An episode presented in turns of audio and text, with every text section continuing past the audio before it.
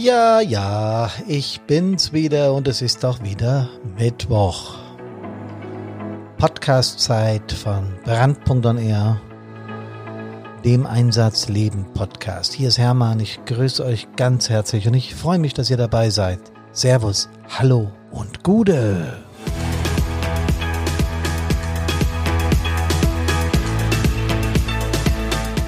Eigentlich, ja eigentlich hätte ich jetzt hier jemand am Telefon oder per Skype, nämlich die Alina aus Namibia. Das reimt sich sogar, Alina aus Namibia. Aber die konnte nicht und deswegen mussten wir das verschieben. Aufgeschoben ist aber nicht aufgehoben. Demnächst hören wir was von ihr aus Namibia. Aber heute machen wir was anderes. Wir machen heute etwas, was mich schon ganz lange umtreibt, seitdem ich mit der Karina im E-Learning-Bereich bin. Wir machen heute den Podcast Nummer 68 mit dem Titel Mein Vorbild in der Feuerwehr. Wer beeinflusst uns in der Wehr, in der Feuerwehr, in der Hilfsorganisation? Ja, vielleicht sogar auch im Leben, aber das wäre ein weites Spektrum und ein, ein sehr, sehr weites Thema. Da müssten wir ganz viel drüber diskutieren. Ich möchte es heute bei der Feuerwehr belassen, denn ich hatte nicht nur ein Vorbild, ich hatte eine ganze Menge. Und ich würde euch ganz gern mal einiges davon erzählen, dass das eine Wendung genommen hat, mit der ich überhaupt nicht gerechnet habe. Aber für was ist denn überhaupt so ein Vorbild gut? Ein Vorbild ist eine Person, die durch idealistisches Verhalten, also die richtungsweisend für uns ist, die uns ein Beispiel gibt, die uns antreibt, die unser Motivator sein kann, die für uns einfach ja ein Hero auf Englisch, ich glaube, das Wort trifft es ganz gut, ein Vorbild eben ist. Ähm, wie gesagt, im normalen Leben können das Musiker sein oder Schauspieler oder die jungen äh, Jungs und Mädels eifern ja diesen Leuten nach, die in der Plattenindustrie Erfolg haben. Das tue ich als Musiker übrigens auch. Es gibt Musiker, die haben mich total inspiriert, zum Beispiel Paul McCartney, der ganz viele Instrumente beherrscht und äh, der bei den Beatles einer meiner Heroes war mit John Lennon, Ringo Starr und George Harrison. Aber das ist jetzt egal. Die Jungen von euch werden die vielleicht gar nicht mehr kennen, solltet ihr euch aber mal anhören. Beatles ist, was Musik betrifft, wow. Sei es drum, heute geht's ja um die Feuerwehr. Also diese, diese Menschen, die uns dazu dienen, dass wir zu ihnen aufschauen, ähm, die, die, die haben eine ganz wichtige Funktion, nämlich, dass wir für diese Leute brennen und denen nacheifern und damit in dem, was wir tun, ja einen, einen Antrieb, eine Motivation haben. Ähm, ich will deshalb äh, zurück zu den ganz frühen, ähm, zu meinen ganz frühen Erlebnissen in der Freiwilligen Feuerwehr kommen, weil ich glaube, dass jeder von uns Vorbilder hat und dass es die auch braucht, um den Weg, den man selbst beschreitet, den man selbst äh, geht, äh, vielleicht auch an der einen oder anderen Stelle einfach mal etwas in eine andere Richtung zu bringen. Dafür sind auch diese Menschen gut und sie sind vor allen Dingen dann noch besser, wenn sie äh, direkt mit einem in Kontakt sind und so war das bei mir damals auch. Ich kam als ganz, ganz, ganz junger Bursche äh, mit der Feuerwehr in Berührung, ganz einfach, weil mein Vater äh, damals war glaube ich, noch, als ich so meine ersten Erinnerungen habe, äh, Anfang der 60er Jahre, ja, ja, so alt bin ich bereits. da war der, glaube ich, stellvertretender Wehrführer in, in, in meiner Heimatfeuerwehr. Das war noch im alten Feuerwehrgerätehaus. Das, das kann man sich wirklich heute gar nicht mehr vorstellen, unter welchen Bedingungen die damals Einsatz gefahren sind. Aber es war genau so und ich kann mich ganz genau erinnern, äh, er war schon Führungskraft, also stellvertretender Wehrführer und er kam dann abends immer nach Hause vom, vom Übungsdienst oder auch von irgendwelchen Einsätzen und hat dann erzählt und hat sich aufgeregt, was die alles wieder für Mist gemacht haben und wer da was falsch gemacht hat und dass er ja und überhaupt. Und natürlich, ich habe es damals nicht zugegeben, als ja mein Vater, aber war er ein Vorbild von mir. Und der wurde dann auch irgendwann Wehrführer und sogar Stadtbrandinspektor. Später war er Kreisbrandinspektor und vieles mehr. Ähm, klar hat er mir auch als Vorbild gedient, war aber, weil ich unmittelbar mit ihm zu tun hatte und weil er mich ja auch äh, äh, unmittelbar kannte und Einfluss als Erziehungsberechtigter, als mein Vater auf mich hatte, nicht das Vorbild, das ich meine. Der war schon auch Vorbild für mich, na ganz klar, weil er in der Feuerwehr eine Karriere gemacht hat und weil er das mit Herz und Seele gelebt hat, das Feuerwehrleben. Deswegen war er da schon für mich inspirierend. Aber es gab andere, die mir jetzt nicht so nahe standen wie mein Vater, die noch mehr auf mich gewirkt haben. Das waren in erster Linie, als ich dann äh, als ganz junger Kerl, damals ging das noch, ich war mit acht schon in der Jugendfeuerwehr, das war dann ab äh, 71 nicht mehr möglich, da gab es dann eine Gesetzgebung, 1971 meine ich natürlich, äh, da gab es eine andere Gesetzgebung und da waren die Jugendfeuerwehrleute dann ab, ich meine ab zwölf und später dann ab zehn. Genau kriege ich das nicht mehr hin, könnt ihr mir ja äh, mal eine Mail schreiben, wie ihr das erlebt habt, aber völlig wurscht. Ähm, mir war das damals wichtig, äh, die Jugendwarte, die ich hatte, die Jugendfeuerwehrwarte. Das waren für mich Vorbilder, weil die kannten natürlich alles. Die haben uns ihre Tricks und ihre Kniffe verraten. Und die haben uns im Prinzip spielerisch und mit Leichtigkeit auf unsere Einsatztätigkeit vorbereitet. Der Karl-Heinz und der Walter waren meine Jugendwarte und für mich waren das absolute Heroes, weil die es drauf hatten, weil die schon echt Einsatz gefahren sind, weil die einen Zweierführerschein hatten, weil die Atemschutz getragen haben. Äh, das, das, das war für mich, boah, so eine Sache. Und die älteren Jungs, die schon 17 waren, 16, 17 waren, da war auch einer meiner Brüder dabei, äh, da waren ganz viele dabei, die dann in die Aktive gewechselt sind und die schon so getan hätten, als hätten sie eine Million Einsätze gefahren und wüssten, um was es geht. Natürlich auch ein bisschen, um uns Jüngeren zu imponieren, aber das ist ja auch völlig in Ordnung. Äh, das waren auch so kleinere Vorbilder, aber die, die schon länger dabei waren und unsere Jugendfeuerwehrwarte waren, das waren meine ersten echten Vorbilder. Als ich dann selber 15, 16 wurde und der Übergang mit 17 in die aktive Wehr anstand, da war ich fasziniert davon, irgendwann jetzt Einsätze fahren zu können. Und ich habe bei meinem Vater gebettelt, dass ich schon einen Grundlehrgang bekomme. Ähm, der hat das aber natürlich und auch völlig zu Recht äh, äh der Rangfolge nachgemacht. Also wer älter war wie ich und länger dabei, der durfte zuerst völlig in Ordnung. Äh, aber ich habe dann sehr stark darauf reflektiert, endlich aktiv zu werden. Ähm, und als ich dann die ersten Übungsdienste, ich war ja als Jugendlicher dann auch schon bei den Übungsdiensten dabei, allerdings nicht aktiv, sondern nur zugeschaut, aber als ich dann die ersten Übungsdienste machen durfte, war mir schon klar, also ganz so einfach, wie das äh, ich mir vorgestellt habe, wird es nicht. Vor allen Dingen auch, wenn der Wehrführer in Stadtbrandinspektor, das war bei uns damals alles in einer Person, der war dann auch noch Kreisbrandinspektor, dein eigener Vater ist, der nimmt dich dann natürlich besonders ran, klar.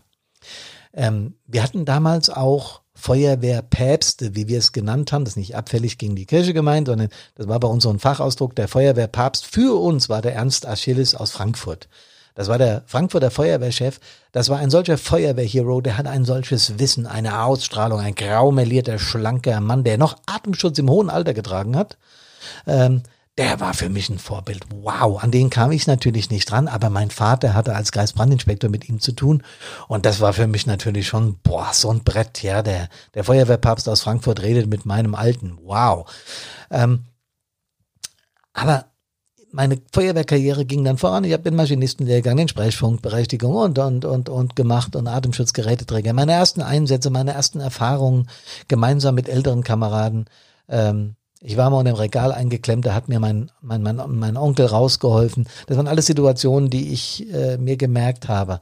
Aber irgendwann eines Tages, ich war 26 Jahre alt, da kam mein Vater zu mir und sagte, ey, ähm, wir haben heute im Wehrführerausschuss drüber geredet, äh, der Paul will den äh, Stadtbrandinspektor nicht mehr machen. Mein Vater hatte inzwischen äh, den SBI aufgegeben, weil er im Kreis äh, zu viel zu tun hatte und das auch hauptberuflich gemacht hat irgendwann und sagte, also das macht jetzt, äh, das machst jetzt du. Also, was mache ich? Ja, du wirst jetzt Stadtbrandinspektor, wir haben das entschieden. Also das war dann keine Bitte meines Vaters an seinen Sohn, sondern das war ein Befehl. Ähm, ich war natürlich auf der einen Seite wahnsinnig stolz, so jung in eine solche Rolle zu kommen. Ich war dann 27, als ich gewählt wurde. Ähm, aber andererseits habe ich natürlich auch die Buchsen gestrichen voll gehabt. Eine Feuerwehr mit drei Stadtteilen, 140 ehrenamtlichen Feuerwehrleuten ähm, und circa damals 300 Einsätzen im Jahr. Also ich hatte die Hosen gestrichen voll. Ähm, und jetzt nicht mal so sehr, aber auch vor der Verantwortung im Einsatz. Da gab es noch genug um mich drumherum, die mir bei den Entscheidungen geholfen haben. Ich hatte Schiss vor den ersten Sitzungen des Wehrführerausschusses, in dem dann alle drei Stadtteile mit den Wehrführern vertreten sind. Äh, und so entsprechend holprig war das auch in den ersten Sitzungen, weil äh, die drei Stadtteile, jeder mit seinen eigenen Eigenarten, äh, ähm, ja, äh, aufeinander los sind. Und ich stand da so dazwischen als junger Feuerwehrmann und habe versucht äh, zu moderieren, was mir aber nur mehr oder minder gut gelungen ist. Und damals ist etwas passiert und das hat bei mir das Vorbild kreiert, von dem ich vorhin sprach, äh, wo ich wirklich aufgeschaut habe zu. Das war aus dem kleinsten Stadtteil, gab es zwei, drei Feuerwehrleute, die ähm, auf einmal mit mir darüber diskutiert haben, wie wir diese Feuerwehr führen können. Und wenn ich ganz ehrlich bin, haben die größeren Stadtteile immer so ein bisschen hämisch auf den kleineren Stadtteil runtergeguckt. Na ja, ja, also wir haben 2000 Einwohner oder 1500, wie viel sie damals hatten. Was wollt ihr denn? Wir haben 7000, die unten haben 10.000. Also yeah, wir haben mehr Einsätze und so.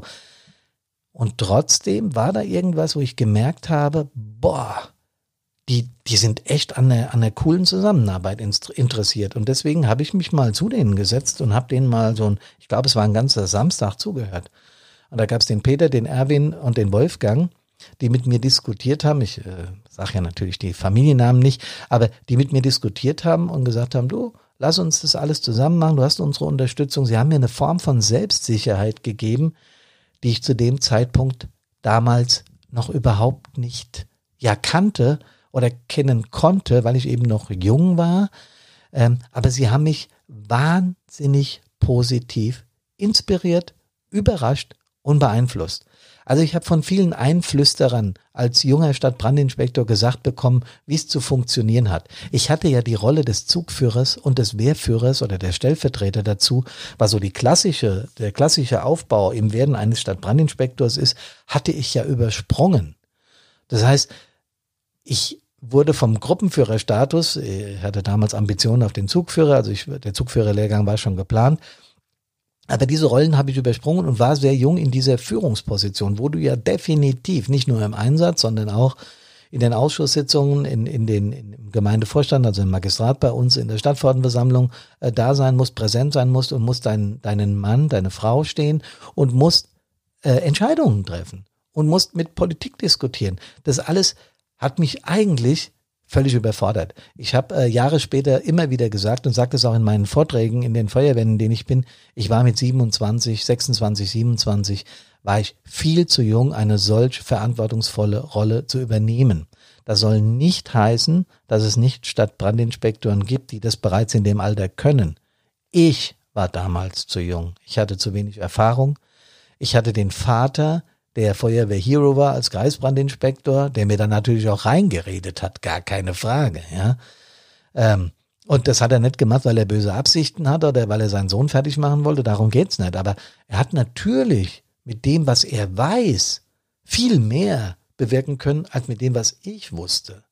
Und äh, sagen wir mal Zeit, um ein paar Wochenenden mit meinem Vater dann mal in Medias Res zu gehen und die Dinge zu besprechen, die gab es überhaupt nicht. Er war viel zu beschäftigt und ich jetzt inzwischen auch, denn ich hatte ja nebenbei auch noch einen Job. Und jetzt komme ich wieder zurück auf diese beiden Stadtteilfeuerwehren, weil später ist mir das mit dem etwas größeren Stadtteil genauso gegangen. Da gab es Menschen, die unten vom größten Stadtteil so ein bisschen verächtlich von manchen betrachtet wurden. Und gesagt, naja, was sollen die denn? Die haben da wenig Einsatz. Aber die waren mir auf einmal menschlich sehr nah. Das hatte ich natürlich in der eigenen Feuerwehr auch. Ja. Aber da kannte ich jeden. In den Stadtteilen kannte ich nicht so viele. Und ich hatte vorurteilsmäßig eine Menge über diese Menschen gehört. Und man wurde, mir wurde gesagt, naja, da musste vorsichtig sein, die haben ja nicht so viele Einsätze wie wir hier unten. Und da musst du gucken und äh, die werden natürlich versuchen und vielleicht wird ja das neu eingeteilt oder du teilst die äh, Verkehrsunfälle, technische Hilfe neu ein, dass der Alarmplan geändert und sowas alles. Also man hat ein bisschen Schiss um die eigenen Ressourcen. Und das habe ich aber irgendwann geschnallt. Ich habe mich dann Gott sei Dank auch fortgebildet, habe Führungslehrgänge, Seminare besucht und mir wurde immer mehr klar, dass eines, aber wirklich Leute, eines entscheidend in der Feuerwehr ist, egal wie viele Stadtteile eine Feuerwehr hat, die, der kameradschaftliche Zusammenhalt. Denn wenn es denn mal richtig knallt, wenn etwas passiert, dann müssen wir zusammenstehen. Dann müssen wir eine Einheit sein, die mit gemeinsamer Stimme nach außen spricht und die nach innen so viel, entschuldigt, Arsch in der Hose hat, dass wir uns gegenseitig kritisieren dürfen. Auf einer positiven Ebene. Und das habe ich damals erlebt. Diese Leute haben in den Ausschusssitzungen gesessen und haben gesagt, Hermann, wenn du möchtest, wir bieten dir eine coole Zusammenarbeit an. Ähm, wir haben ein paar Kritikpunkte. Es läuft vieles super. Aber wir haben ein paar Kritikpunkte, würden wir gerne mal mit dir drüber reden. Das habe ich gemacht. Habe dann auch entsprechend versucht, anders zu gewichten, sowohl im Alarmplan als auch bei Übungen. Ich war dann öfter mal in den Stadtteilen, habe die auch unten Übungen machen lassen, die unten oben. Und auf einmal hast du gemerkt, wie, wie da mehr Zusammenhalt war. Wieder, wieder die, die Feuerwehren, ich will es nicht übertreiben, und es lag auch nicht nur an mir, das lag an, an ganz vielen äh, Menschen, die da mitgewirkt haben, aber wie die zusammengewachsen sind, wie das mehr, äh, wieder mehr Zusammenhalt war. 77 war übrigens, hatte ich vergessen zu sagen, die Gebietsreform. Und aufgrund dieser Gebietsreform wurden diese Gemeinden, Kommunen, Städte ja zusammengeworfen, ohne dass sie etwas dagegen tun konnten. Das heißt, meine beiden anderen Stadtteile waren ja vorher selbstständig. Die hatten selbst einen Gemeindebrandinspektor. Es waren zwei kleinere Gemeinden. Meine Heimatstadt ist eine Stadt und die wurden dann zu einer Stadt zusammengefasst. Und das muss man sich auch mal vorstellen, was das in Menschen damals ausgelöst hat, dass sie ihre, in Anführungsstrichen, Selbstständigkeit verlieren. Kurz und gut, diese Menschen sind für mich als junger Stadtbrandinspektor, abgesehen von meinem Vater, abgesehen vom Ernst Achilles, abgesehen von ganz vielen Aktiven in meiner Heimatfeuerwehr, die ich äh, im Einsatz abgeklärt und cool fand und deswegen Vorbilder für mich waren. Aber diese Menschen sind menschlich für mich Vorbilder geworden. An denen bin ich gewachsen. Mit denen habe ich zusammen viel erlebt. Und noch eins, Leute, ihr merkt, dass das ein für mich emotionales Thema ist. Aber als es dann in meiner Heimatgemeinde ein einen Crash gab und wir haben einen Kameraden im Einsatz verloren. Und Jahre später hat sich einer das Leben genommen äh, in unserer Feuerwehr. Äh, diese Dinge haben uns deshalb äh, äh, wahnsinnig beschäftigt, weil sie halt hoch emotional sind und weil sie, weil sie einem irgendwie unvorbereitet treffen. Aber wir haben gut damals auch miteinander zusammengehalten. Wir haben Fehler gemacht, klar, ich berichte ja in meinen Vorträgen da immer wieder drüber, was da alles schiefgelaufen ist und was man hätte besser machen können. Aber dieser Zusammenhalt, diese Menschen, über die ich gerade gesprochen habe, diese Vorbilder waren alle sofort da, als es anfing, mir schlechter zu gehen und meinen Kameraden, die unmittelbar sich mit dem Unglück auseinandersetzen mussten. Da waren die da und haben zugehört. Und das, auch das werde ich denen nie vergessen, denn das war für mich in diesem Moment das absolut Wichtigste. Ich habe zu dem Thema auf Facebook vor, mit euch zu diskutieren. Ähm, ich möchte das Thema gern, weil es die Feuerwehren wahnsinnig äh, äh, inspirieren kann, mitnehmen kann. Mitnehmen meine ich, weil es, weil es nach vorne geht, weil es positiv ist.